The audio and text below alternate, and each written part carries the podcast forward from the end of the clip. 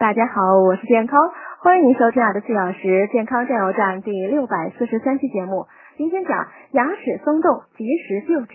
我们通常认为牙齿松动是衰老的一种标志，这不完全对，因为呢，一般只有在病理状态下才会出现牙齿松动，所以呢，不仅仅是老年人，其他年龄的人呢也可能出现牙齿松动，应及时救治。人到三十五岁，肾机能开始下降，四十三岁时下降速度加快。到六十岁时呢，肾的机能仅有青年时的一半左右。中医上的肾呢，并不单指肾脏，而是涵盖多种生理机能的系统。肾生水，水养骨，齿为骨之鸟。牙齿呢，是人体骨质代谢很活跃的部分。牙齿的好坏呢，是靠肾动力供给肾精的多少决定的。肾精充盈，牙齿才能正常生长；肾精供应不上，则齿根晃动，继而脱落。